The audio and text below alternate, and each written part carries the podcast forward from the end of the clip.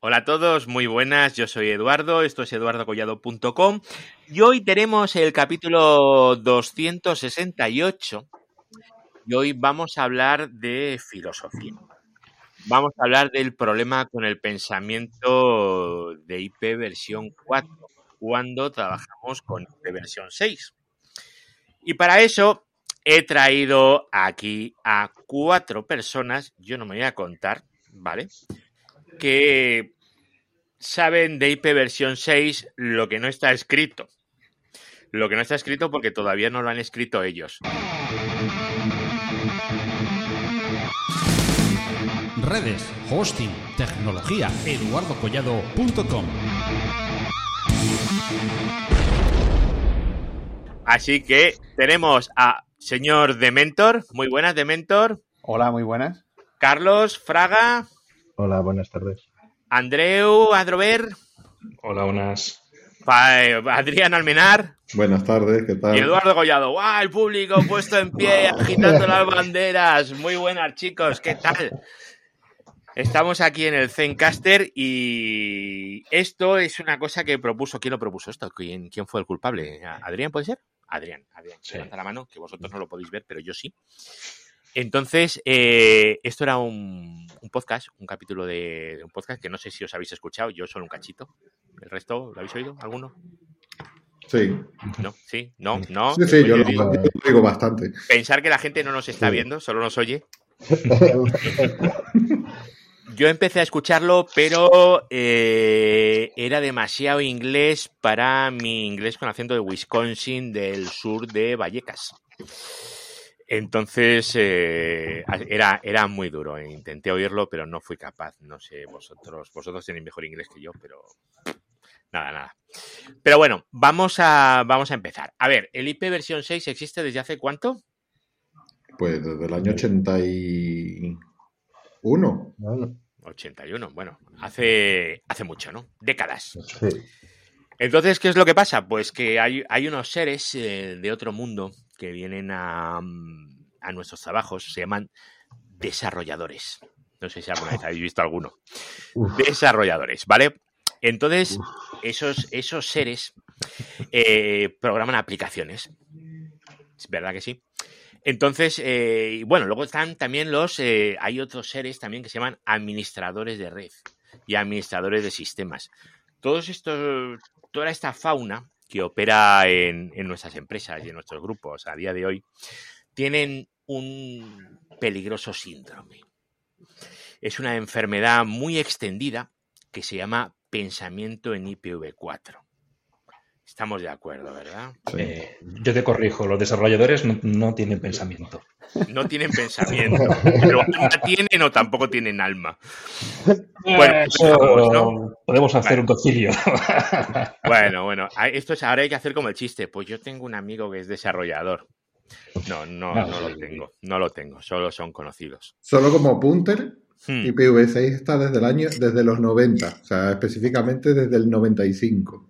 Desde el 95. Bueno, pues desde el 95 mm, tenemos a un montón de gente que trabaja en este sagradísimo sector con el síndrome ese del pensamiento IPv4. Pero- Entonces, hay que ir al médico cuando uno tiene una enfermedad, ¿verdad? ¿Cuál es el antídoto? IP versión 6. Y de eso hemos venido aquí a hablar, ¿verdad? De cuáles son las cosas que en IP versión 4 nos dan problemas en IP versión 6. Entonces podemos hacerlo rollo 1, 2, 3, responsa otra vez. Por ejemplo, decir cuántos hosts tiene la red. O, o vamos, vamos charlando y lo vamos viendo. ¿Quién quiere empezar? Venga, va. Bueno, a ver, yo empiezo, ya que me he apuntado. Venga, dale. Eh, pues, hombre, uno de los problemas también del pensamiento de IPv6, o sea, cuando se despliega IPv6, es pensar en, en- en hacerlo exactamente igual que el IPv4 Hmm. y que eso te limita muchísimo. O sea, tú no puedes pensar en, con respecto a IPv6, tú, tú piensas en IPv4 en, en, en IPs y le doy una IP a este equipo y le doy otra IP a este equipo, por ejemplo, teniendo un barra 24 en casa. Pero en IPv6 no, no puedes pensar en eso, no puedes pensar de esa forma, tampoco en cuando montas servidores. O sea, tú piensas es en rangos. Es, lo primero que hay que pensar. En IPv6 no puedes pensar en IPs sueltas en lo que sería el barra 128. Tienes que pensar en barras 48, barras 56, el routing y, y lo que se asigna por el Slack o, lo- o el DHCPv6, como sea que quieras montar tu red o, lo que quieras poner. Ujú. Dementor, venga, estrénate. Eh, a ver, eh, viendo el tema de que acaba de decir Adrián, el de no pensar en redes, o sea, no pensar en IPs, pensar en redes, quizá es algo de lo que más le cuesta a la gente. Eso y el tema del nateo, de la no existencia del, del NAT, son las dos cosas que a todo el mundo le tira para atrás. De hecho, cada vez que hablamos de IPv6 en Twitter o en el grupo, siempre sale ese tema, ¿no? En el primer caso, en el caso de no hablar eh, de IP y hablar de redes, porque estamos tan acostumbrados a la escasez de IPs que de repente cuando llegamos y tenemos tantas IPs y tenemos que pensar en darle un barra 64 y tal y cual, te, te vuelve un poco loco. Y en el tema del nateo, porque a pesar de que Adrián ha dicho muchas veces que él empezó en esto de las redes sin NAT y que solo funcionaba con firewall, pero nos hemos acostumbrado a, a algo malo como es el NAT y ahora de repente pensar en que cualquier IP de la que tenemos en nuestra red puede ser pública, entre comillas, pues nos vuelve un poco locos. Y es- para mí es lo más complicado cuando empiezas con esta historia. Andreu, ¿tú qué opinas? Más trabajo para ciberseguridad, oye, que, que también tenemos que vivir. Oye, pues con esto os, os vais a forrar, ¿eh? Con el IPv6, lo de seguridad. Hombre, eh, es... Estamos muy acostumbrados a la seguridad que te da el NAT. En el caso de que Claro. tú en casa no te preocupas de eso. Tú tienes tus IPs privadas en, en casa y el root del proveedor te hace un NAT y sales para afuera. Pero desde fuera no te pueden entrar, salvo todos los puertos o las cosas tal. Entonces, ahora ya no. Ya tienes que ser, proteger las cosas activamente. Ya no puedes eh, confiar en, la- en ese NAT como una medida de seguridad. Tienes que tomarte la seguridad como, como algo real y que tienes que tenerlo en cuenta simplemente. O sea, hay que pagar profesionales de ciberseguridad. Siempre, claro. Pagarlos bien, además. Pagarlo, pagarlo muy bien. hombre. Pagarlos muy bien. Eso, eso opino yo. Esa es la actitud. Y Carlos, Hola, ¿qué tal?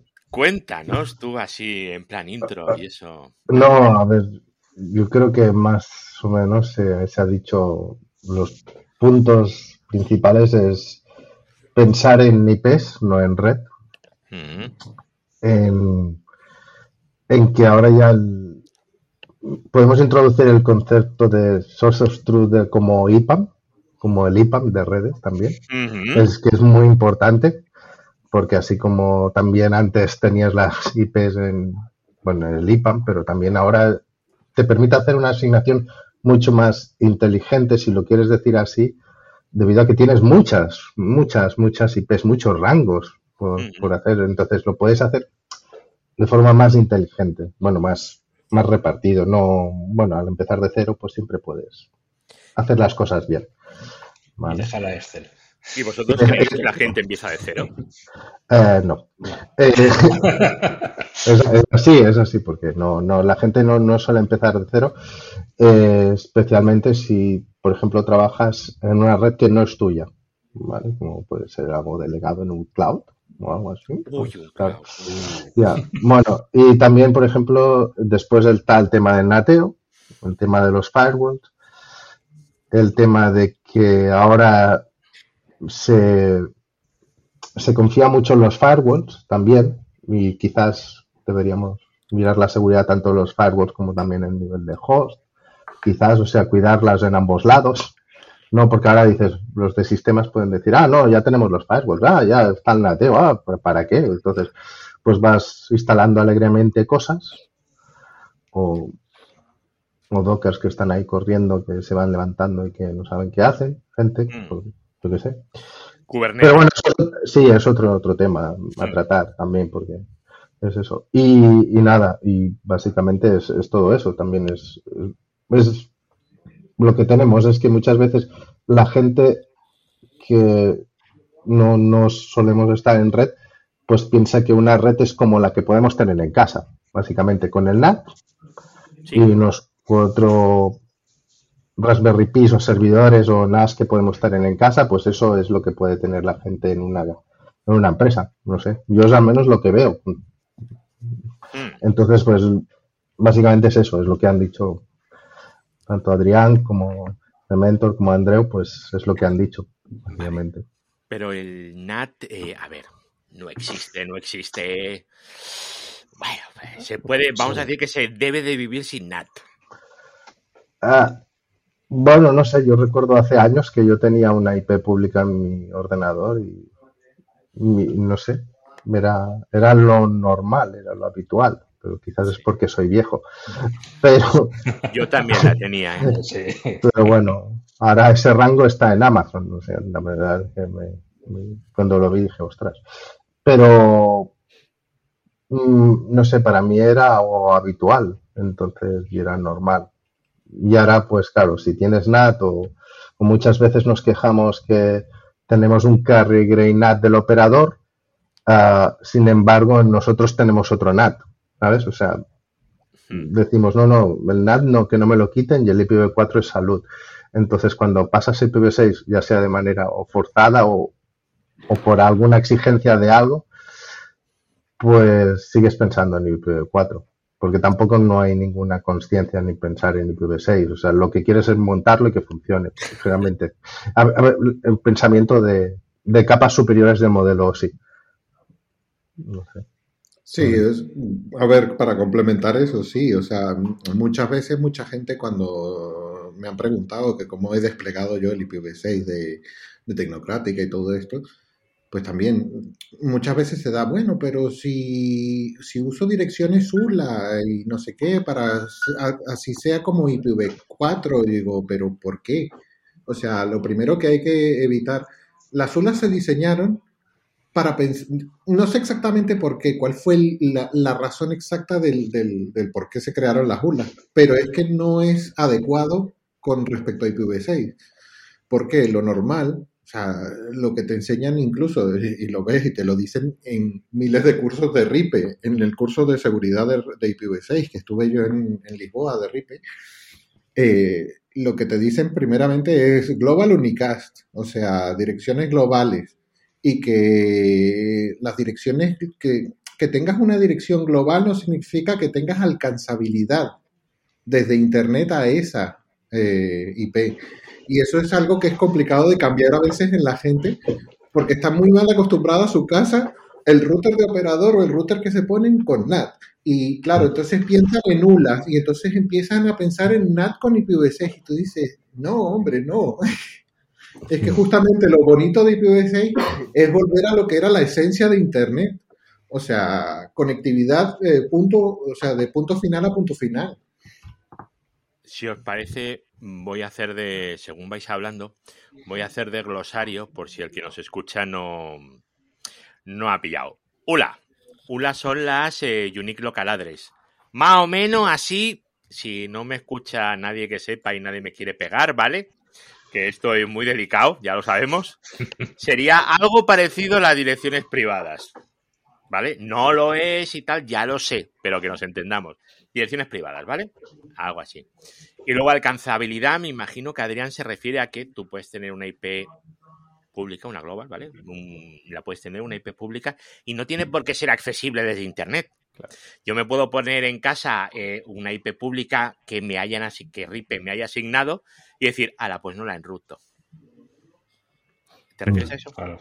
Sí. Hombre, a eso y a también la seguridad y el firewall que tengas para que no se llegue a ella. O Claro. sea, no, no, no necesariamente tiene que ser eh, que te la pongas y- igual que te pondrías la red de casa con una red de, de IPs públicas y que te da igual si puedes llegar a ellas o no.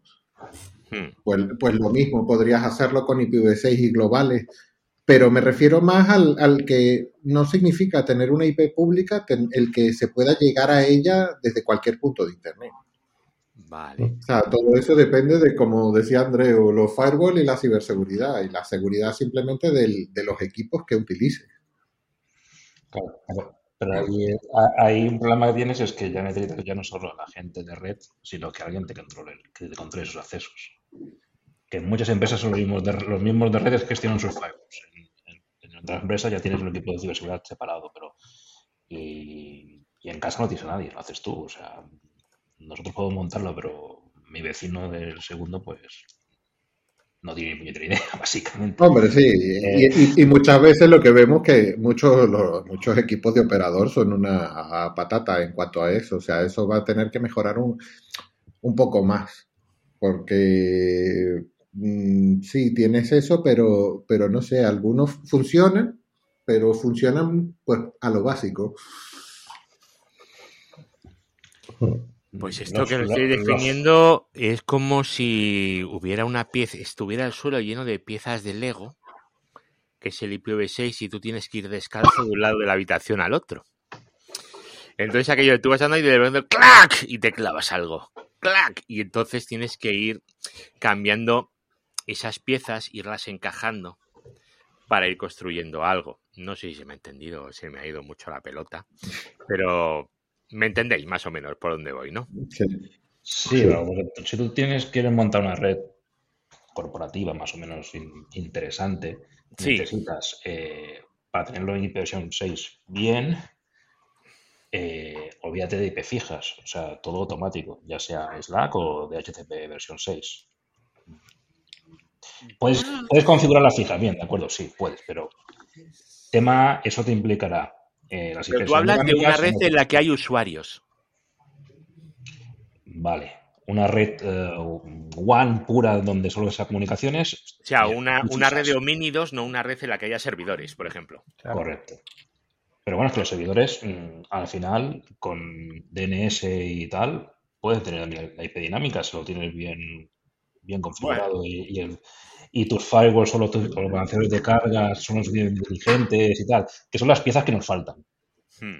Porque O sea, hay- tu balanceador de carga para IP versión 4 mm, tienes 80 marcas. Para IP versión 6, con servidores dinámicos que ahora que estamos todos acostumbrados a, a Dockers y demás entornos eh, que se crean y se autodestruyen, eh, no hay tanto fabricante que te lo soporte bien. Eh, entonces, nos los fabricantes no hasta ahora no han tenido esa necesidad, esa urgencia, porque nadie se la pedía. Los administradores de red, pues como nadie se lo pide, pues, pues ¿para voy a cambiar? Llevo 20 años trabajando igual y funciona, con sus limitaciones, pero funciona. Entonces, mm, no ha despegado. ¿Por qué? Pues por, por culpa de todos y de nadie. Claro, pero IPv, IPv6 era el añadido, ¿no? O sea, todo funcionaba bien en, todas las, en todos los, los equipos de los fabricantes en IPv4, pero en IPv6 era como el añadido. Algunas cosas funcionaban y otras no funcionaban. Y ahora quizás debemos de ir hacia algo en el que todo en IPv6 funcione y tengas todas las funcionalidades disponibles. Adrián, por ejemplo, por Twitter ha estado dando la lata con diferentes RFCs que quiere que soporten algunos fabricantes y les manda, y es verdad, eh, o sea, sería impensable que determinadas funcionalidades no existieran en, en un router hoy en día en IPv4, nos echaríamos las manos a la cabeza. Yo recuerdo que Eduardo me contaba una anécdota de algún switch de alguna marca que no voy a nombrar que no tenía alguna cosita por ahí para cuando Spanning conectas. Tree y era decirlo. que no tenían Spanning Tree. Los primeros que hubo, joder, los pongo en producción y no tienen Spanning Tree. Digo, ¿pero cómo? Pero claro, es que me dicen, es que las especificaciones no vienen. Y digo, ¿y cómo me imagino yo que un switch no corre Spanning Tree? Por el amor de Dios. Claro, pues que ansiedad, a nadie se le ocurre. Sin embargo, en IPv6 de repente pues no tiene determinadas eh, mecanismos de transición o determinadas historias que serían muy útiles. Porque eh, una de las cosas que a mí por lo menos me tira para atrás dentro de mi red y bastante es el tema de tener que administrar dos redes. O sea, a mí no me soluciona la vida IPv6, sino que me la complica. De repente tengo dos firewalls, de repente tengo dos direccionamientos. Entonces, lo ideal sería poderme ir a IPv6 nativo, que es lo ideal.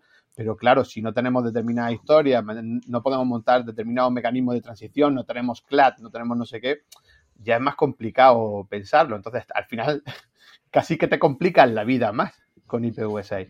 Y dices, oye, pues me estoy quieto. Y eso creo que es lo que piensa mucha gente. Mm, Y antes de que nos desviemos un poco del tema, que Andreu comentó algo eh, que lo llevo pensando y es si tienes en una red eh, corporativa los DNS, todo esto, y es esa, esa es otra de las, de, lo- de las cosas del pensamiento IPv4, trasladarlo a IPv6. El acceder a los, a las, a los servicios eh, por la IP. El querer hacer eso mismo por, con IPv6 es que no tiene sentido. Es que para eso tienes DNS. Para eso existen servicios de, de, hay aplicaciones eh, y hay, mira, hay NAS, el NAS que yo tengo en casa hace eh, multicast automáticamente.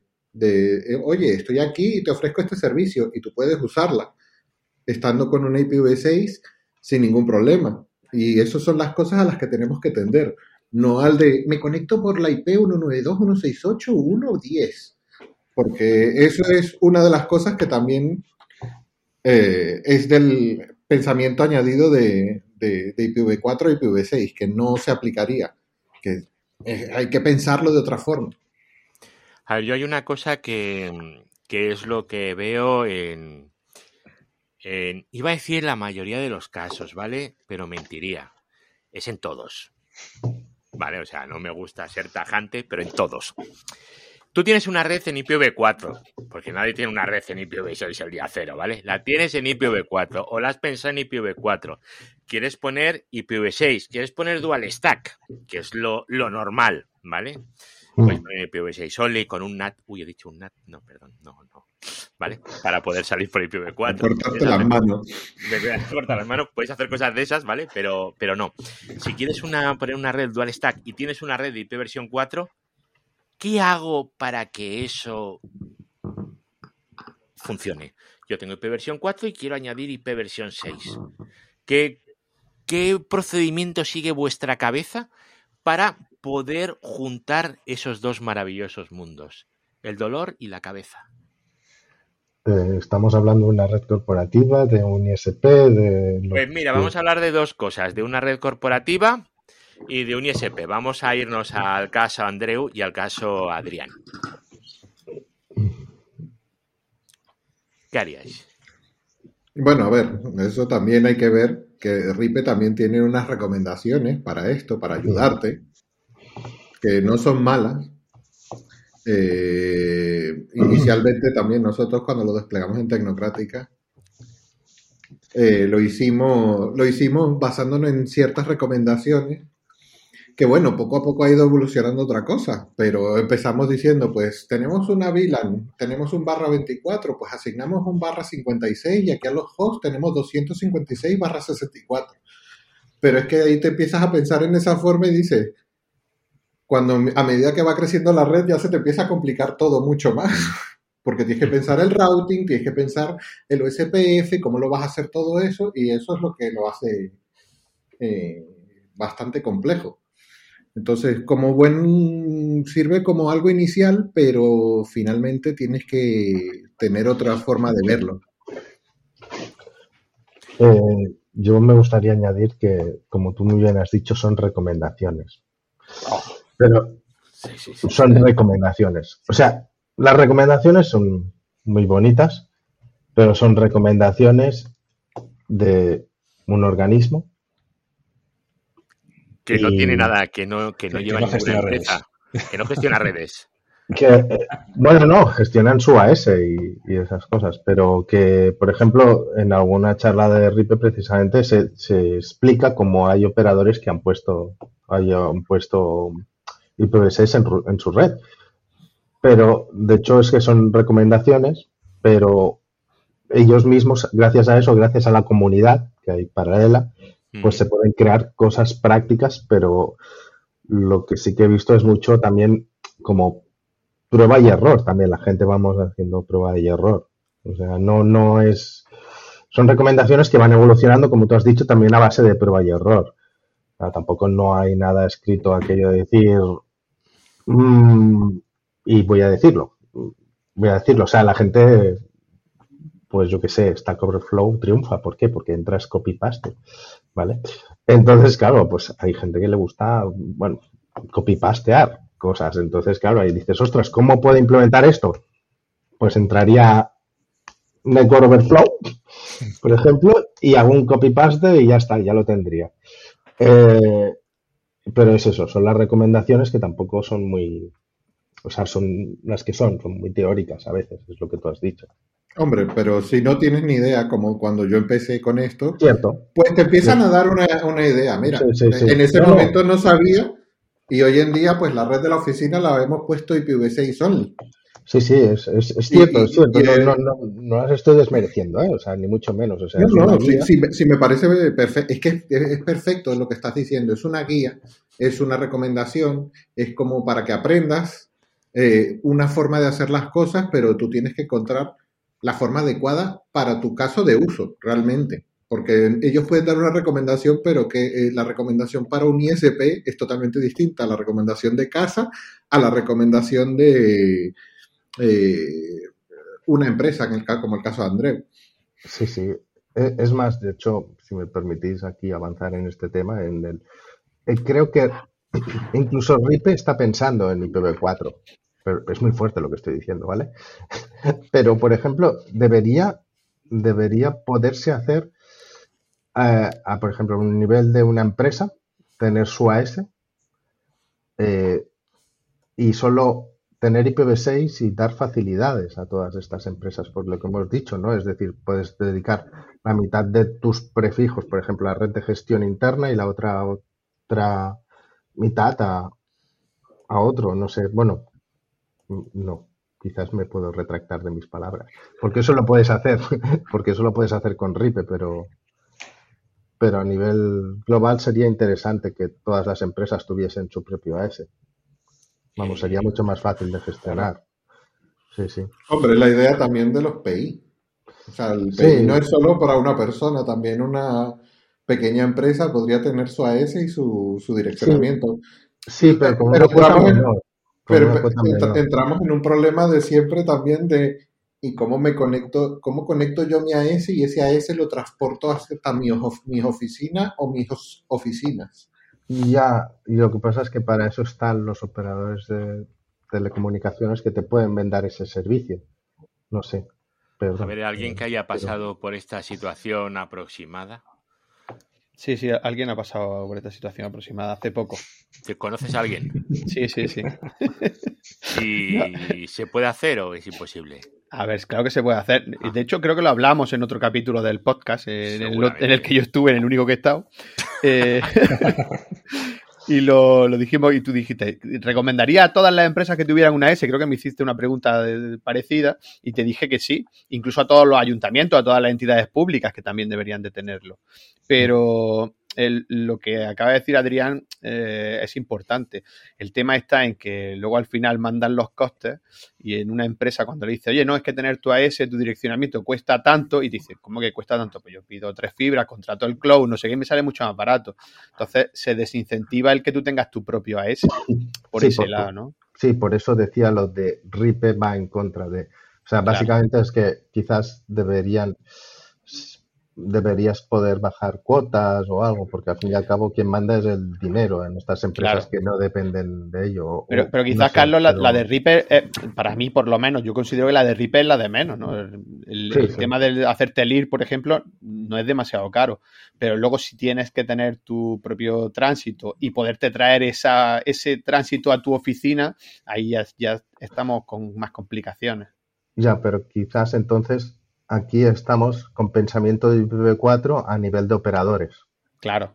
Estamos trasladando las restricciones de IPv4 a IPv6. correcto. Las restricciones, solo las restricciones es lo que trasladamos, solo eso. eso es otro pensamiento de IPv4, es decir, que tú por tener AS has de pagar muchísimo más un tránsito y has de ser capaz de poderlo configurar quizás. Y vuelvo al, al copy-paste de decir, ostras, si pudiese la gente pues comprarse un microtico lo que fuese, decir, pues copy o la configuración de lo que tengo y lo pego, eso sería genial. Pero esa restricción que tenemos en IPv4 a nivel de producto, de operador, eso también es importante. Sí, sí, sí. Aparte del coste de un, de un RIR, ¿sabes? Aparte de lo que cuesta un RIR, que tampoco dirías, ostras, porque me tengo que gastar mil euros o 800 euros más en algo que, que no sé qué aparentemente no le puede aportar nada para una empresa que no sabe lo que, lo que le puede aportar. Y, de hecho es un tema que, no, que lo preguntan mucho, por ejemplo, en el grupo de Telegram de, Eduardo, la gente, ¿cómo puedo tener en casa IPv6? Eso lo pregunta muchísima gente, ¿no? Y, y, es algo que, de hecho, en España es que como tenemos lo que tenemos, ¿no? Y tenemos esa carencia de despliegue de IPv6, eh, ese 0,22% en algún gran operador y demás, que pasan al 0,33 y nos volvemos locos, pues claro, si, si eso es, es imposible, o sea, eh, para mí el coste no es el del, RID, aunque a pesar de que estoy de acuerdo con Carlos que debería de ser menor, cuanto menor mejor.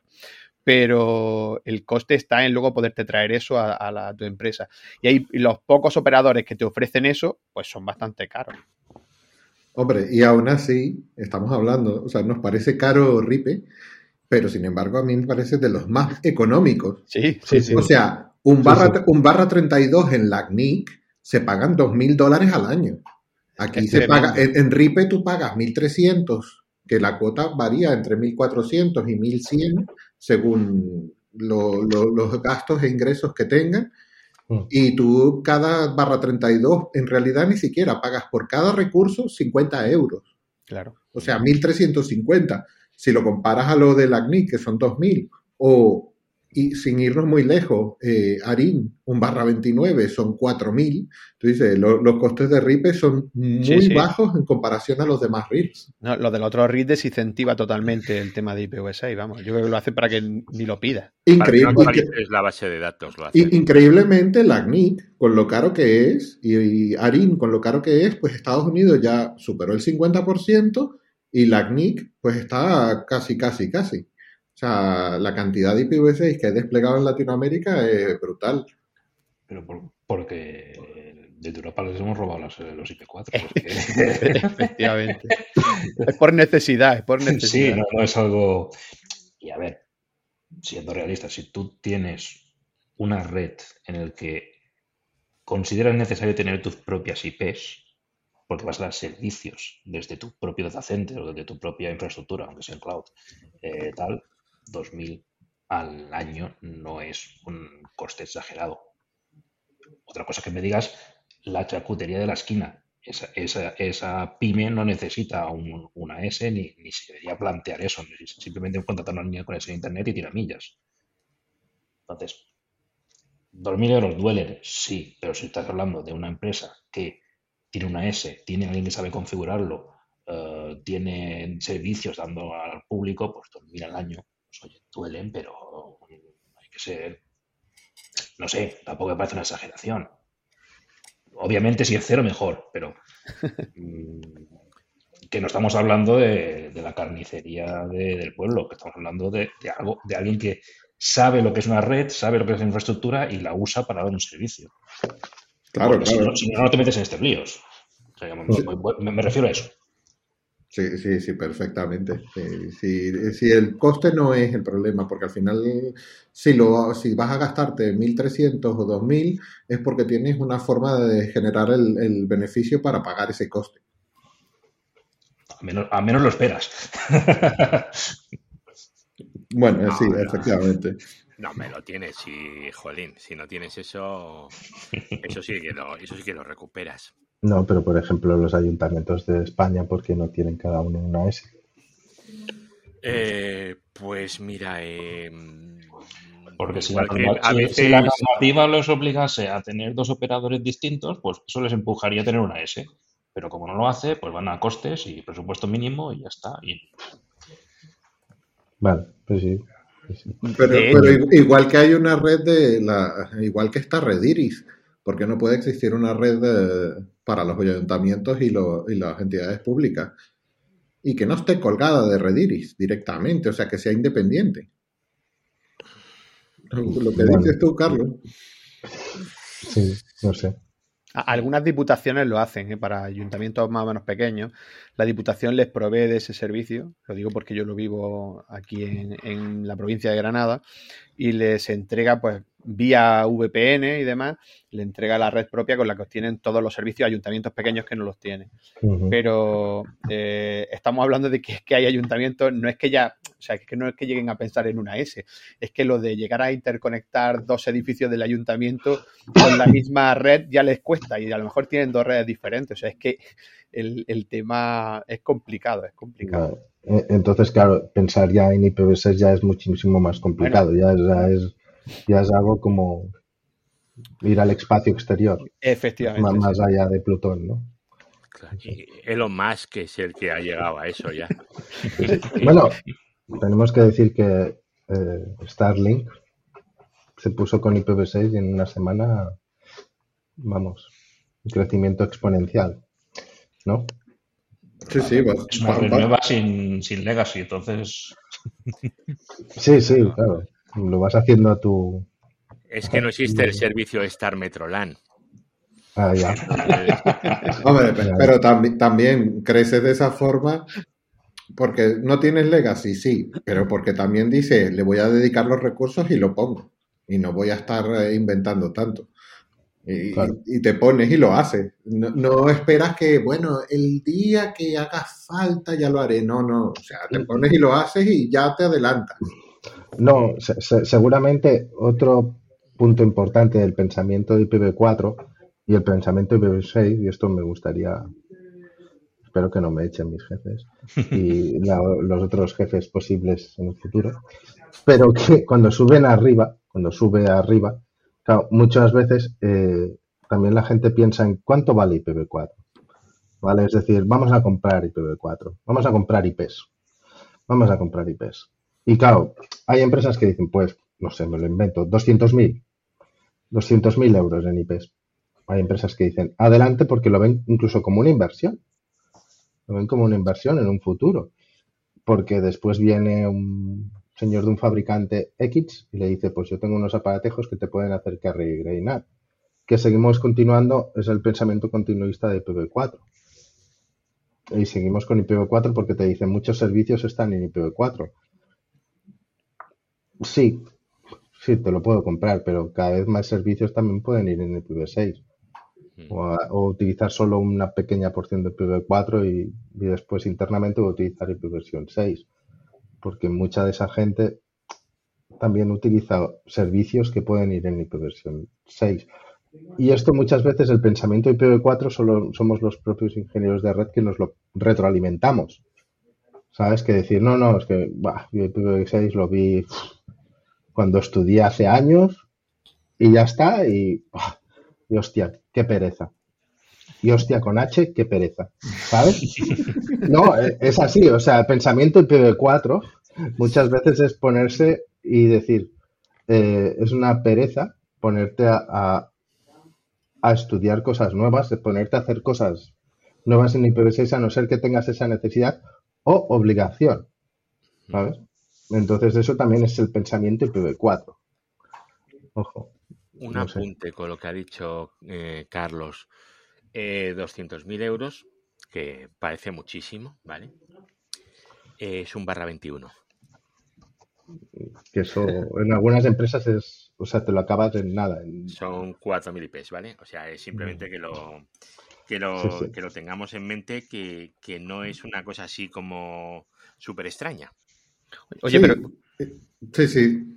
No, pero quizás eh, deberíamos de plantearnos cuando en la empresa se plantean gastarse 200.000 euros en, en IP, el tener nosotros el, el contravalor, es decir, oye, si desplegamos IPv6, esto es lo que vamos a obtener y a mí me cuesta mucho cuando la gente me dice, vale, y si pongo IPv6, ¿en qué va a mejorar mi red o en qué va a mejorar mi empresa o en qué? Porque esa es una pregunta que te hacen. Vamos a gastarnos, vamos a hacer la inversión en, desplegar IPv6 y, y, entonces ese y es quizás lo que tenemos que tener, esas razones para darle a los financieros o a los que han subido arriba, como ha dicho Carlos, y, y poderles dar las razones para que se haga el, el despliegue de IPv6. Que no sé si algunas veces puede ser que no los tengamos y que, que cuesta, ¿eh? Hombre, yo lo veo como que sí, te puedes gastar el dinero en las IPv4 eh, hace, y lo ves como inversión, como decía Carlos. Eh, pero, pero en el momento en que ya esto se vuelva, porque esto va creciendo poco a poco, pero va a haber un punto que llega al break-even, o sea, como todas estas cosas.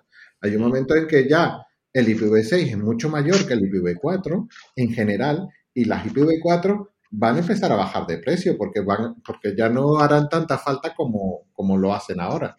Eso le cuento a mis hijos, que en el futuro que, que- que eso llegará.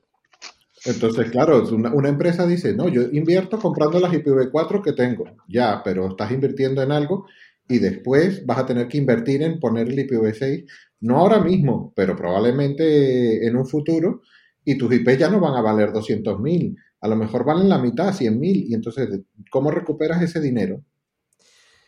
¿Sabéis cuál es el problema que yo veo? Que IP versión 4, eh, por mucho que tú despliegues IP versión 6, te hace falta. Sí. Te va a hacer falta. Mm, Tú puedes poner una red IPv6 only, lo que tú quieras, pero por fuera tienes que tener IPv4.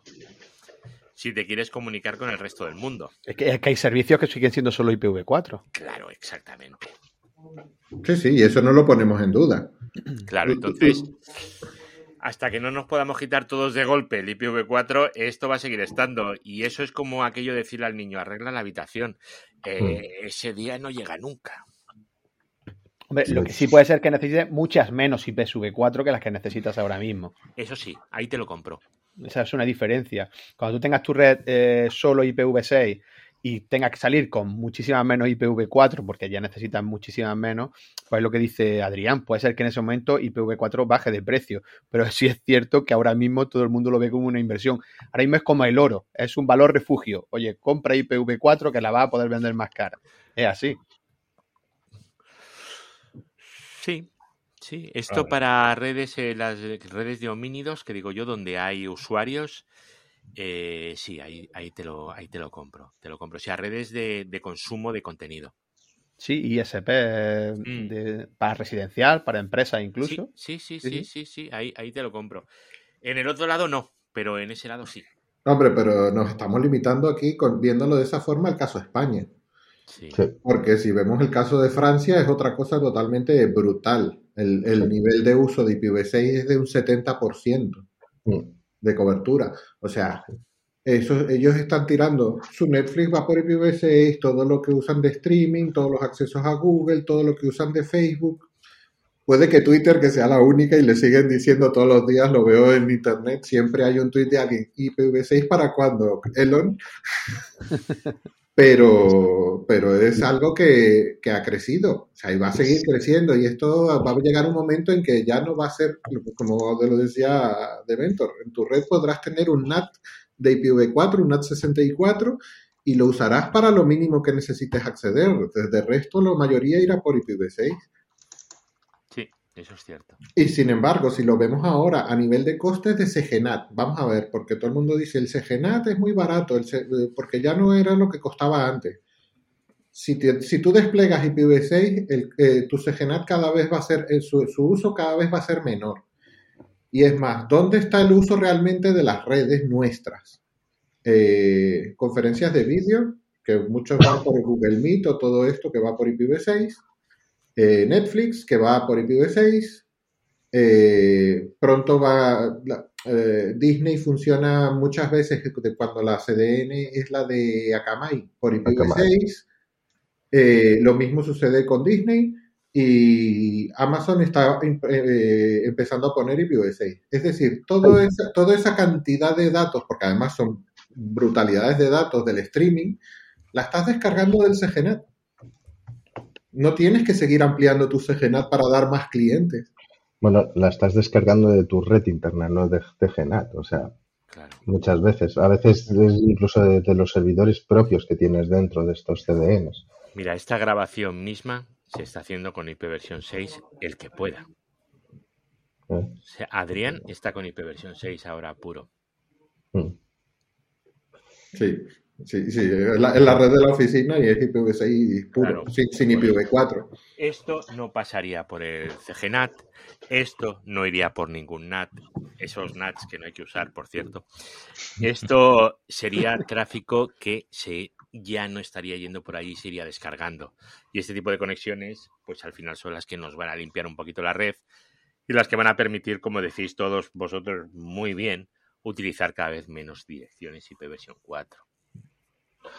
Bueno, vo- voy a decir una cosa antes de que me matéis, que existe el NAT en IPv6, de 626, Sí, claro. pero si alguien lo quiere implementar, pues bueno. pues, Uf, no digas eso, que por decir eso yo en Bueno, un- a ver, BIOS tiene un. Le, le han añadido el NAT 66. 66. Sí, sí, sí, sí. No, no, a ver, que de existir existe. Pero Sí. hubo mucha discusión por el, el haber añadido eso y decir, ¿por qué se ha añadido esto y no se ha añadido NAT 64? Ya, Claro. pero bueno, porque eh, está ahí, está ahí. Me dices que implemento. Pero bueno, yo- a ver, eh, es así. Yo la primera vez que puse en otra vida pasada una empresa de IPv6 en un data center, eh, un administrador de sistemas me dijo, ¿cómo hago el NAT? Si ahora ya tengo una IPv6 6, ¿cómo hago el NAT? Es lo que decíamos antes de esto del... Es que es una de las preguntas, ¿eh? Una de las preguntas típicas. Es que Pero es más eso- fácil entender un NAT que un firewall de IPv 6. Claro, no, y que mucha gente entiende que las redes son con NAT, o sea que el NAT es algo normal, es lo normal. Lo que ahora sería lo normal, que es lo de IPv 6, que como ha dicho Adrián, volvemos a los orígenes de Internet, hay gente que para ellos lo normal es el NAT, entonces es complicado ahora cambiar de paradigma, cambiar de pensamiento. Bueno, Eh, Es que salvo los viejos del lugar, mm, no hemos tocado redes con IPs públicas en los. Claro. O sea, no. eh, la inmensa mayoría de administradores de redes han trabajado siempre ya con una red privada. Claro. Ya. Ya, bueno, bueno, a ver, no sé, yo recuerdo, por ejemplo, también hace años, donde Eduardo y yo trabajábamos juntos, Mm. l- la gestión de los CPS iba con IPs públicas. Gestión de- la pública. Sí, sí. Sí, sí, Mm. pero tampoco, no se anunciaban en Internet. Simplemente es que la- aquellas IPs públicas quedaban dentro de la red y la, conozco, yo conozco entidades eh, públicas con todas sus distintas sedes, con todo direccionamiento IP público. Y claro, cuando empieza a coincidir el direccionamiento interno de estas, de estas empresas con servicios cloud, pues es un cachondeo importante. Pero bueno, Pero a ver, hay, hay, hay una cosa que nos vamos a quitar con el IPv 6, ¿vale? Eh, ahora mm, hay un porcentaje muy alto de la gente que tiene en su red, tanto en su casa, en su oficina, la 192.168.1, sí. ¿vale? Entonces, claro, ellos se agarran y se ponen la 192.168.1 y se configuran en, en la oficina la 192.168.1 y te dicen, quiero una VPN para acceder desde mi casa a la oficina. Dices, a ver, chico, eh, eh, renumera una de las dos. Y entonces ya tenemos a... Uy, renumerar la red. Esto es como cambiar el SSID de la Wi-Fi, ¿vale? Que tú lo puedes cambiar para el móvil y el ordenador, pero los... eh, un momento que lo pongo en mute. Los Alexas, los Google no sé qué, los enchufes, el tal. Claro, y a todo eso le vamos a dar IPv 6 con direccionamiento público, que esté tal, las cámaras. Entonces me contratas a mí y arreglado. ¿Pero qué problema hay? Claro, pero a ti no te pueden contratar en una casa. Ah, De todas maneras, oye, eh, creo que fue Adrián el que nos pasó, que estuvo en el curso de RIPE de Security, que había un. El firewall que te da RIPE, por ejemplo, de IP versión 6 es muy potente. O sea que. Y supongo que, por ejemplo, los routers de operador, cuando vengan con IP versión 6, o los que vienen con IP versión 6, no está todo abierto a internet. O sea, es que tampoco creemos alarma, ¿no? A ver, eh, yo he tenido IPv 6 hace años en casa porque Orange, antes de quitármelo, me lo daba. ¿Vale? Me daban IPv 6 y luego me lo quitaron. ¿Por qué? Pues eh, yo tengo mis teorías, pero bueno. Em, y la verdad que yo, ¿cómo te lo digo? Mm, Tenía sus cositas.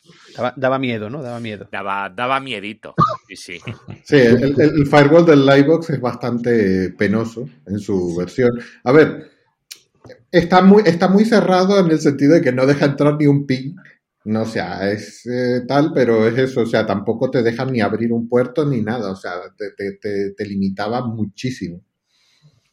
Al- algo tan básico. O sea, te detecta, la, te, te detecta la, la IP que tienes de Slack tú en tu equipo, pero no te deja, tú lo ves en el, en el, en el router, ves el equipo tal tiene tal IP y tú le dices quiero abrir un puerto para este equipo, aunque vaya cambiando por el Slack, por los privacy extensions y lo que sea, y es imposible. Pero, no sé, yo recuerdo Jordi Vale, dando caña El- con Me suena, le conozco. Sí. dando caña con estas con el ICMP precisamente con el PIN. El- Es que el ICMP en IP Que lo- versión 6 daría para cuatro audios. Lo de cortar el ICMP en versión 6 es... Sí, correcto, que es otro pensamiento de IPv4. por Claro, ejemplo. Claro. Es otro pensamiento que, pues, no sé, es que, claro, también los de redes somos muy simples mirando las cosas, ¿sabes? Ping, no ping. Ya está. A veces es así de simple, ¿no? Claro. Pero, pero bueno. tampoco- Pero ojo, no es el ping el que cortamos. Cortar el ping está guay. Es el ICMP, todo el protocolo. Sí, sí, sí, todo, todo. Que el ICMP es un protocolo en capa 3. O sea, no nos olvidemos, es, es, es un monstruo ICMP.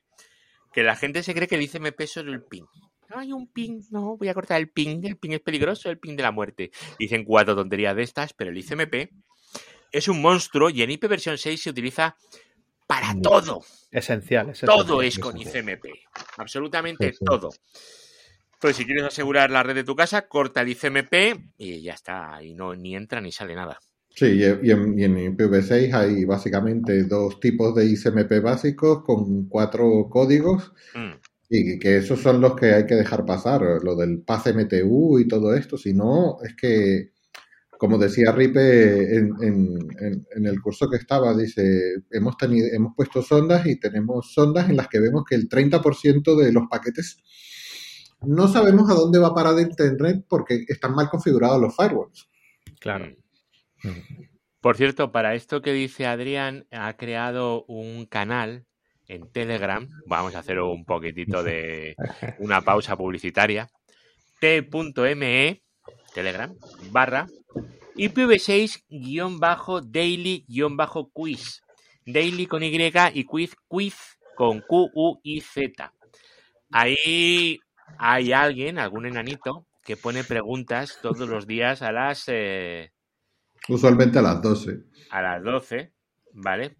Eh, sobre IP versión 6. Y está muy bien para ir afianzando eh, un poquito los eh, pues las cosas que se saben y las que no, los conocimientos sobre IP versión 6. Así que os invito a que entréis en el canal ese para bueno, pues para ir contestando preguntitas que se van poniendo todos los días. Y luego da la contestación de la pregunta, ¿eh? Que y luego da la contestación y te pone, exacto, te pone una bombillita Eso. Que tú le das, pero solo si has fallado. O sea, tú las ves muchas bombillas. Yo las veo, yo las veo, Y obviamente. entonces, entonces fallas mucho, hijo. Eh, No, no, la- las ves, hayas contestado o no. Voy, voy a deciros la verdad. La última la he fallado, ¿vale? Pues era fácil, era fácil. Ya, pero estaba con la gafa de lejos, tío. Y, y es, que, es que hay mucho cero, muchos dos puntos. Se, se nota que ha, ha bajado, ha bajado el, el pistón porque se había puesto ahí a tope y Sí, sí, ha bajado un poquito. Entonces tú pinchas cuando fallas una y te explica el por qué. Bueno, te da un enlace de por qué. en una explica y en otra da enlace. Sí, Sí, sí, sí. y está, está muy bien. La verdad es que Se lo está currando el enanito, se lo está currando. el enanito se lo está currando el Grinch del IP versión 4. Mm, Sí, sí. mm.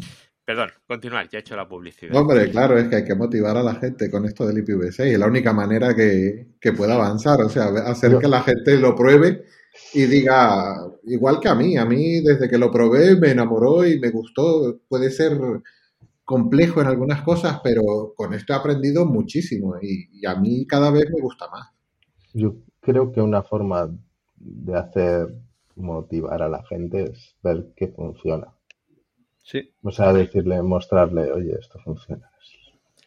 A veces es como cuando te muestran algo que dices, hola, y como no lo he probado yo antes esto, Claro. ¿no? Entonces, pues esa es la única manera. Pero esto es lo que dice Andreu, que ya se lo he oído decir eh, más de una vez, que dice que, que Internet, que tiene una tendencia natural a no caerse, a funcionar. Es una tendencia natural que tú te puedes esforzar en que eso no funcione y va a seguir funcionando. Pues con IP versión 6 es todavía más resistente el tema. Ya, bueno, es como lo que decían de Twitter, ¿no? O sea, si antes pedía 70%, no sé cuánto, y Twitter no se cae, ¿no? No, no, Bueno, No. pues bueno, no. no. Alguna cosa rara hace, pero no se cae. no sé, yo no soy muy Sí, tuitero. notas muchos fallitos pequeños, Sí. Los contadores no están funcionando bien. Hay muchas La cosas que van. de las notificaciones también falla. No sé. Sí, hay cositas que fallan. No sé. Pero Bueno, pues, pues eso sí, a ver, afortunadamente Internet es, parece robusto. Resiliente. Resili- No, no iba a decir resiliente, pero No, sí que, esa, esa palabra procuro usarla lo mínimo imprescindible. pero, pero bueno, que quizás el pensamiento este puede llevarnos a decir, quizás precisamente por eso, precisamente por eso, porque como no se cae, pues ¿para qué tocarlo? Esto ya va bien, ¿sabes? Vamos a hacer una solución continuista, vamos a hacer como ya funcionó hasta un cierto X periodo, pues vamos a ir añadiendo, añadiendo, añadiendo cosas. Simplemente añadimos cosas. Vamos, creo. Puede ser que sea una de las razones por las cuales es continuista.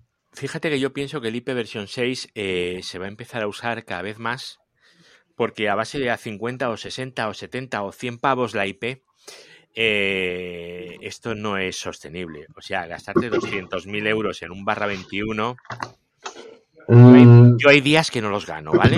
yo, yo, yo ahí discrepo. Ahí ¿Tú discrepo. crees que no? O sea, Yo ahí discrepo totalmente. o sea la gente sea, va a pagar lo que le pidas. No, no exactamente, pero sí que eh, vendrá un fabricante X y te dirá, tú tranquilo. Tenemos aquí unos pedazos de routers, unos pedazos de servidores, porque con 500,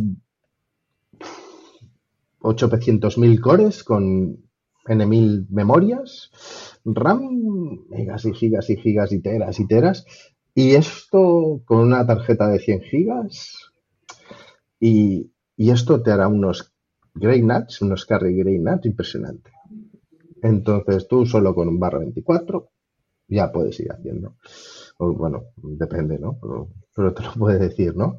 Entonces, eh, yo creo que a los fabricantes también les gusta vender las cosas. O sea, es decir, no, no sé.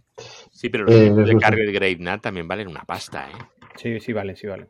Sí, sí, sí, pero, pero dices, pero aquí puedes meter un barra 20, o sea, en vez de gastarte 200.000, te puedes gastar 100.000 Qué suerte. y que esa es la mitad, que esa es la mitad del barra 21, pero en vez de un barra 21, a lo mejor, yo qué sé, puedes meter un barra, no sé, me lo invento porque no conozco las capacidades de carga de depende, pues un barra 20, no sé, to- Mm. estoy especulando.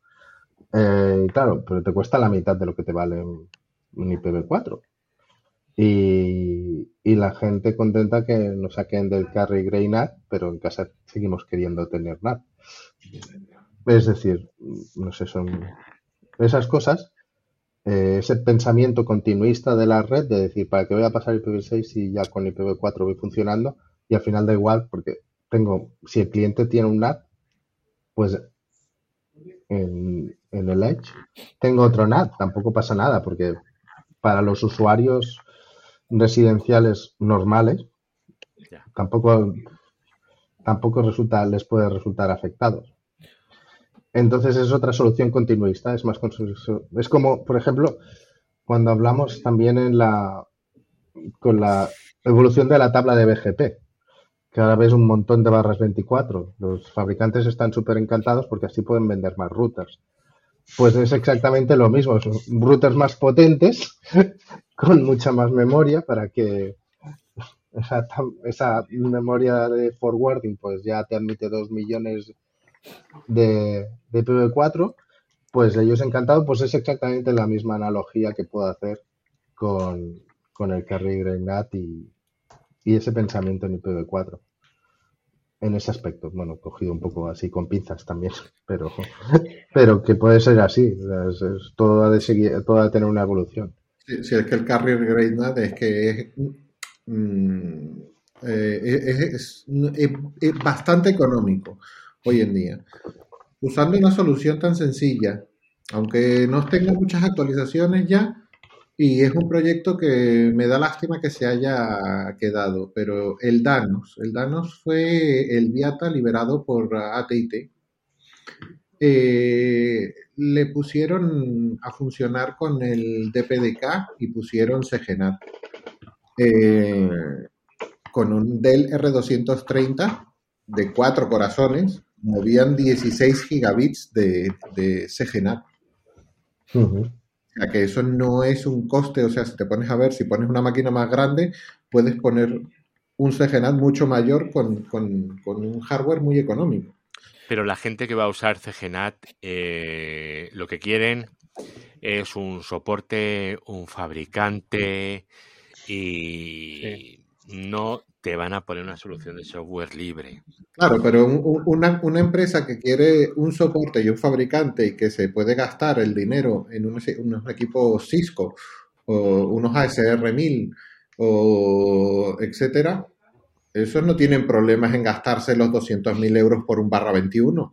No, no. Yo, yo, de hecho, hace poco, Adrián, le- pero- pero leía. Esa red, perdón, esa red que tú dices, bueno, se pueden permitir gastar 200.000 porque mueve muchísimo, significa que tiene una infraestructura detrás que cambiarla. A IP versión 6, aunque el equipo hardware lo permita, el hacer el cambio, el tal, pues implica un proyecto, un trabajo de los administradores, unas horas, un- que es mucho, claro, dice 200.000 es mucho, bueno, pues si la empresa lo asumes porque probablemente el proyecto de migración IP versión 6 han estimado que son 500.000.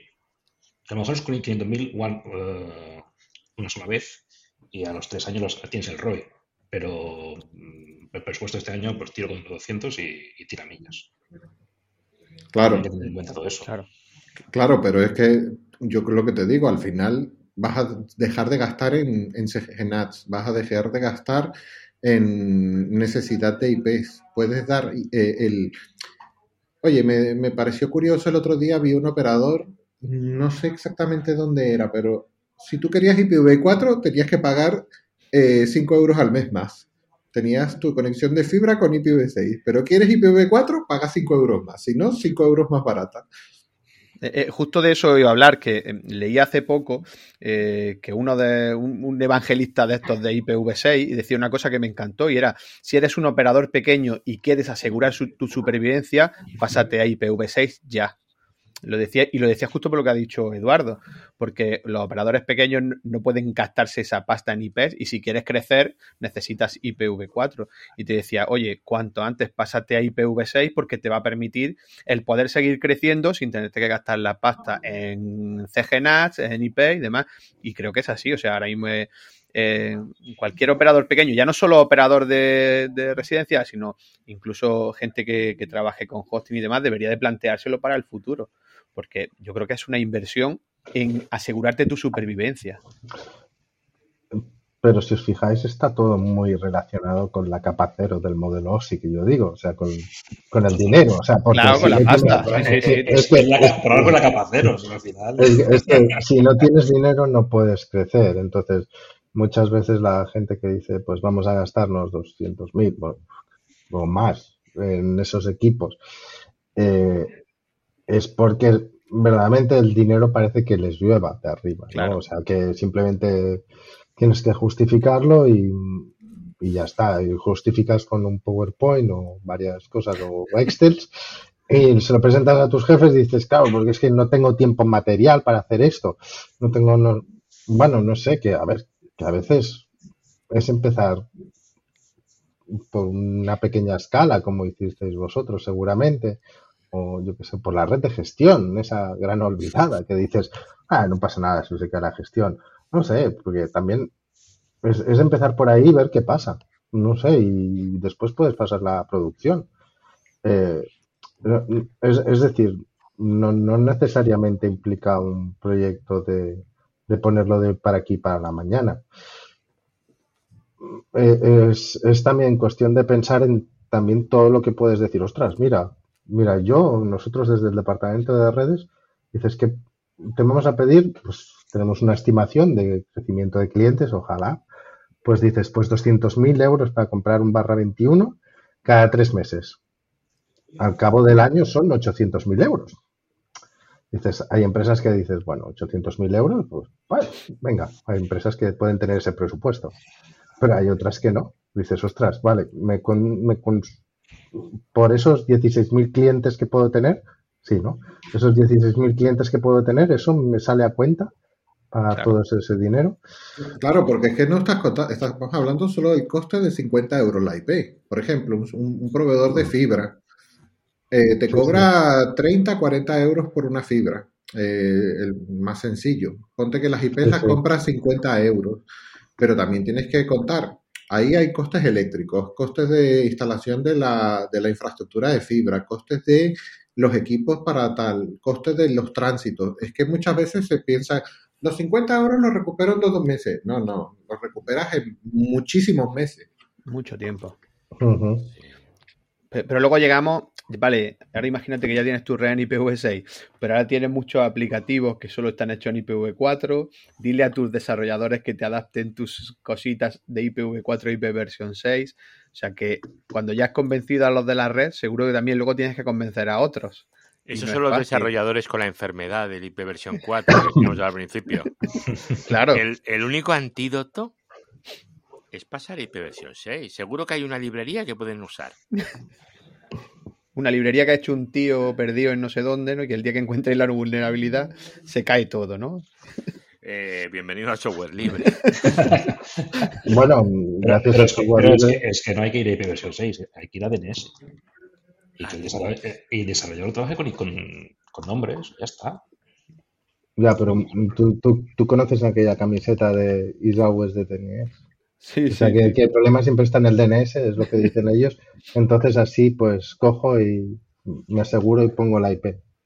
Sí, sí. Entonces, son los primeros en decirlo. No, como siempre es el problema del DNS, de, hecho, cuando las primeras pruebas que yo hice con Adrián, por ejemplo, de IPv6 Only, eh, la, hicimos, él la hizo en su casa y yo también estuve en la mía y nos encontramos que algunas apps de las televisiones y de estas cosas tenían literales en IP versión 4 y no funcionaban si, si ponías IPv6 Only porque con esos literales obviamente no, no funcionaban.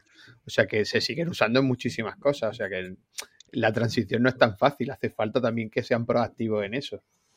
Claro, pero para eso es que, pero a ver, si eso, eso en casa se resuelve teniendo un CLAD en el router, hmm. que ya hay muchos routers con CLAD. Incluso el de Google Fiber es un router con CLAD, con 464 XLAT. O sea, a mí me impresionó que lo vi el otro día, dije, ala, que, sean, que los nuevos routers que están poniendo los de Google Fiber son estos de Technic, que era, la empresa se llamaba antes Technicolor, y son unos unos cacharritos preciosos y con 464 XLAT. Hmm. Pero luego, mira, fíjate, los, eh, los Glinets, estaba buscando la página de la documentación, pero no la encuentro. Tienen una cosa que es para comprobar cuando tú le pones un pincho o pues, si están conectados por cable y por wifi, para comprobar si se les ha caído la conectividad de un lado u otro eh, lo que hacen es hacer un ping a la 8888. ¿vale? Sí, sí. Esa IP mágica que, que, nos va a traer más problemas que soluciones. Claro, ahí, claro, eso. Se va a la mitad. ahí sí que se cae internet. Entonces, claro, ahí pues va a haber, va a haber un problema. Y estoy hablando de los glinets, que son los routercillos estos que, Aquí todos tenemos alguno de esos por casa, pues porque, bueno, son baratos y hacen cosas. Y no los necesitamos, pero hacen cosas. Y una de, y una de las funciones que tienen es comprobar si se ha caído uno de los interfaces y lo hacen con un miserable ping. Y eso es un literal, por ejemplo. Claro. Por eso lo que dice Adrián, que tienes que tener un CLAD, tienes que tener 464 XLAN montado para que eso pueda funcionar. Mm. Em, porque es inviable tenerlo todo en IPv6 only y que no puedas tener literales, porque va a haber aplicaciones que lo van a seguir llamando. Eso es así. Hombre, ya también se está implementando en los sistemas operativos. O sea, en Windows ya existe, pero solo con las interfaces wireless One. Mac ya lo tiene por defecto. iOS también. Los Android también. Eh, si tú tienes un Android TV, con Android 10 ya todo eso te funciona. Entonces, no, no puedes perfectamente, como yo lo tengo en mi casa, mi televisión va por IPv6 puro en la red que tengo en casa y me funciona todo. Que el Windows todavía no va, vale, sí, es una limitación, pero esto va a, es una de las cosas que viene en Windows 11, que lo han dicho que está en el roadmap también, que pueda hacerlo en las redes eh, de cable o de Wi-Fi. y Linux, pues tienes también solución. Sí, pero no por ejemplo, los, los entornos OT, olvídate. Porque son todos en toda industria antigua. Entonces, olvídate. Claro. No, pero la, la solución a lo mejor es tener el CLAT en el router, eh, que es, es una solución. Y ya está, tú tienes el CLAT en el router y te da igual lo que se conecte detrás, porque el que está haciendo la traslación de esos literales va a ser tu, tu router y tú te da igual con lo que esté funcionando.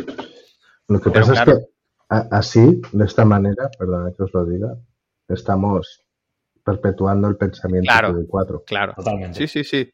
Toda la razón, ¿eh? Toda la O razón. sea, yo es que soy bastante radical en para que estas cosas. O sea, es decir, Tú tirabas del cable, ¿no? sí, eh, es decir, si quieres llegar a algo, si quieres llegar a algo, vale, entiendo que todavía hay sistemas que hace de 30 años de atrás eh, siguen funcionando y no se van a cambiar porque no merece la pena. ¿eh? Como alguna vez ha comentado, creo, eh, Andreu, que algunos satélites pues van IPv4, ¿no? ¿Eh? Sí. No sé, seguramente el Voyager va con IPv4. Sí, va con, sí tiene IP. No, ese, Sí. ese yo creo que ya. Ese, ese no va por, por, por IP. Ese- Ese ese ya no. Es un punto a punto. Pero, Pero pero, pero bueno, que es decir, no sé. Eh, entonces es perpetuar eso que, que decimos de que no se ha de hacer, pues, pues seguimos perpetuando. Mm, Yo pienso como Carlos, lo que hay que hacer es apagar sí. y punto. A mí, a mí me ha gustado mucho la idea que ha dicho Edu, ¿eh? De si quieres IPv4, 5 euros más. Me ha encantado. O, Edu- o No, Adrián, no, sé quién ha sido. ahí- sí, pero Me encanta, esto es- venga. Hombre, por, por eso yo, yo tengo la filosofía de Carlos. No, termi- no termino de cortar todo, pero estoy convirtiendo todas mis redes de todos y las de Tecnográfica a IPv6 only. Y que sea, solo tenga que mantener un stack y chao. Y hablando Claro. de cortar, llevamos una hora y diez. Pues, pues, pues, pues sí, Vale. Y hemos llegado a muchísimas conclusiones, vamos. eh, Bueno. No las voy a enumerar, ¿vale? Pero Ah, sí. Muchísimas. las has ido apuntando. Bueno, Eh, pues poca coña, tengo aquí un, eh, un fichero de, de texto, ¿vale? Y sí, aquí voy anotando la- las cosas que van saliendo, pero pero sí, no sé si alguien quiere hacer algún resumen. Yo, yo como Carlos, yo creo que hay que cortar o, O morir. las IPs tienen que empezar a costar 200 euros. Y si las IPs valen 200 euros, lo que tenemos que hacer es vender las IPs que tengamos Directamente. directamente, ¿vale? tenía que haber comprado IPs hace 10 años. Sí, sí. Eh, Yo me equivoqué en lo de la hipoteca de la casa, tío. De eso tenía que haber metido en IP. En, en lugar de comprar casa, comprar IPs. Mira, Claro. sí, es que antes lo habéis dicho. A- El a tema, mí- el tema de no las IPs, ético, ¿eh? A mí no me parece ético, realmente. mira, lo habéis dicho, el tema de las IPs es lo mismo que le pasa a Elon Musk con la pasta, ¿vale? Cuando tienes poco, intentas eh, organizarlas y tal. Pero cuando tienes mucha pasta, te da igual, que es lo que pasa con las IP versión 6, que hay que gastar y no te tiene que doler gastarlas. Sí, Pero como dice el dicho, aquel, los ingenieros de red somos unos, eh, como era, inter, eh, intereconómicos. Somos unos ricos viviendo en cuerpos de pobres. Entonces tenemos IP versión 6, pero pensamos como IP versión 4. Cierto es. Sí, sí, es es el pensamiento económico de, de IPv4. Di- Bueno, voy a cortar esta red en un barra 29, un barra 28. Uy, uy, uy, ay, es que no quiero gastar IP. Sí, o sea, que yo doy un Y- punto a punto de OSPF y no lo podría hacer con un barra 31. Sí, Claro, a ver de dónde creéis que ha salido eso. Claro. claro. sí. Pero, pero bueno, pero que no sé. Es que, es que, es que precisamente acabo de ser una reunión de esto de tratar temas de direccionamiento de IPs y estas cosas y, y he estado muy callado en esa reunión. Básicamente porque básicamente es eso, es cómo repartimos y cómo se asignan y cómo para los futuros usos y muchas veces es lo que tú dices tú, ya, pero tendríamos que saber a tener una estimación más Ya. ma- más, más, acurada, ¿no? Acurada es No, eh, Exacta. Es- concreta. exacta, concreta. Vale, pues eso, pues teníamos que tener esto una más concreta para, para repartirlo mejor y todo. Y pienso, digo, ostras, esto con el PV6 realmente es que te da igual. Es que realmente te, te da igual, si es que. O sea, puedes hacer y deshacer realmente con, Sí, sí. con esto, y, pero bueno. Pero yo creo que no da igual. Lo único que pasa con IPv 6 es que en vez de tener host, tenemos redes. Sí, sí, sí. Y nosotros sí, sí, repartimos las redes, pero las redes tampoco son infinitas. No, no, no, pero que, No. que- que son muy grandes, o sea, realmente muy son muy grandes. o Claro, sea, pero piensas es- en redes, piensas en, en una red, lo que haya dentro de la red te da igual. Sí, sí, sí. es como en IPv4 piensas en un servidor, los servicios que haya dentro del servidor te dan igual. Aquí piensas en la red, los equipos que hayan dentro de la red te dan igual. Sí, es lo mismo al final. Sí, sí. Lo único que como es hexadecimal, pues no estamos acostumbrados, nuestra cabeza no ve bien cuál es la parte de la red y cuál no, y entonces pues nos hacemos líos. Pero porque no sabemos que eso va de 4 en 4, es que... Y, y simplemente es eso. Bueno, es, es, es otro pensamiento, es cambiar el chip también en Mm. ese aspecto. es- es- sí, Bueno, sí. Y debe ser de las pocas nuevas tecnologías que la gente con más años la comprende mejor que la gente más joven. Aquí habéis dicho antes que vosotros estabais acostumbrados a no, usa- a no usar NAT y demás. Fíjate, una nueva tecnología que gente con más años de, de profesión la va a comprender mejor que, que los que los que deben de desarrollarla todos los días, ¿no? Que a lo mejor deberían de empezar, digo yo, digo yo, porque lo que ha dicho Andreu antes, que IPv 6 no sea algo que vimos allí en el cuando estudiábamos y ya está, sino que lo usarán activamente todos los días. Tú piensas Mm. que gente, hay administradores de red que esta nueva tecnología ya existía cuando ellos nacieron. Ya, ya. Sí, sí, pero es, es- es así, es así. No es así. Es algo que se da en clase hace años y, Y ya está. y ya está. Y, A lo mejor debería de ser lo principal en vez de IPv4 la principal. La, Bueno, Legacy, la Legacy es IPv4, ¿no? Es que tienes otras cosas también ahí por encima que molan más. Pero Bueno. lo voy a dejar aquí, ¿eh? perdón. Sí, Eso bueno, lo, lo dejo ahí y ya. Nótese mi ironía para los que quieran pillarlo, pero, pero ya está. Entonces, bueno, con IPv6 también solucionas muchas cosas de esas cosas, de, hecho, de esas, de esas posibles tecnologías que molan más. No sé a cuál soy. El problema, el problema también, hablando de que con IPv6 soluciona, nos hemos también acostumbrado a, a vivir con los problemas de, de IPv4 y como ya lo sabemos, pues Correcto. mm, vivimos con ellos y decimos, ¿para qué me voy a meter en esto otro? Si, Sí, ya, ya esto lo conozco, sé los problemas que tiene, las limitaciones que tiene, pero bueno, con esto me siento cómodo. Sí, sí, no, no, es, es del todo, es como decía antes, hay que estudiar, hay que otra cosa nueva y quizás pues dices, uff, qué pereza, uff, no, ¿para qué? Uff, no, yo que sé, además es muy largo esto, dices, no me las puedo aprender de memoria, no sé, yo nunca me he aprendido IPs de memoria, o sea, en todos mis años solo me aprendía IPs de DNS y la gente flipaba, decía, es que no quiero más, es que solo me voy a aprender las IPs que verdaderamente me pueden solucionar algo, no, no, no sé, es, es eso. Y cuando realmente, cuando hay algo que no está en DNS, es que tampoco tiene mucho sentido para mí, no sé. Bueno, Bueno, bueno chicos, no sé. vamos a ir dejándolo. sí. Simplemente Bueno, decir para los, para los modernos, ¿vale? Que, que tenemos la opción de utilizar EVPN VXLAN, ¿vale? Con una base de IP versión 6, ¿vale? Que eso funciona y está aprobado. Pero no, no voy a hablar de eso. Muchas gracias, chicos. ¿Os queréis despedir? Si queréis dedicarle a alguien alguna frase de esta sobre el VPN, adelante, es el momento. eh, no, no, no, no, ¿No? no, sé, no.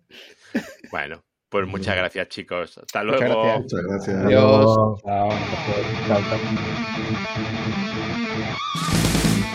Redes, hosting, tecnología, eduardocollado.com.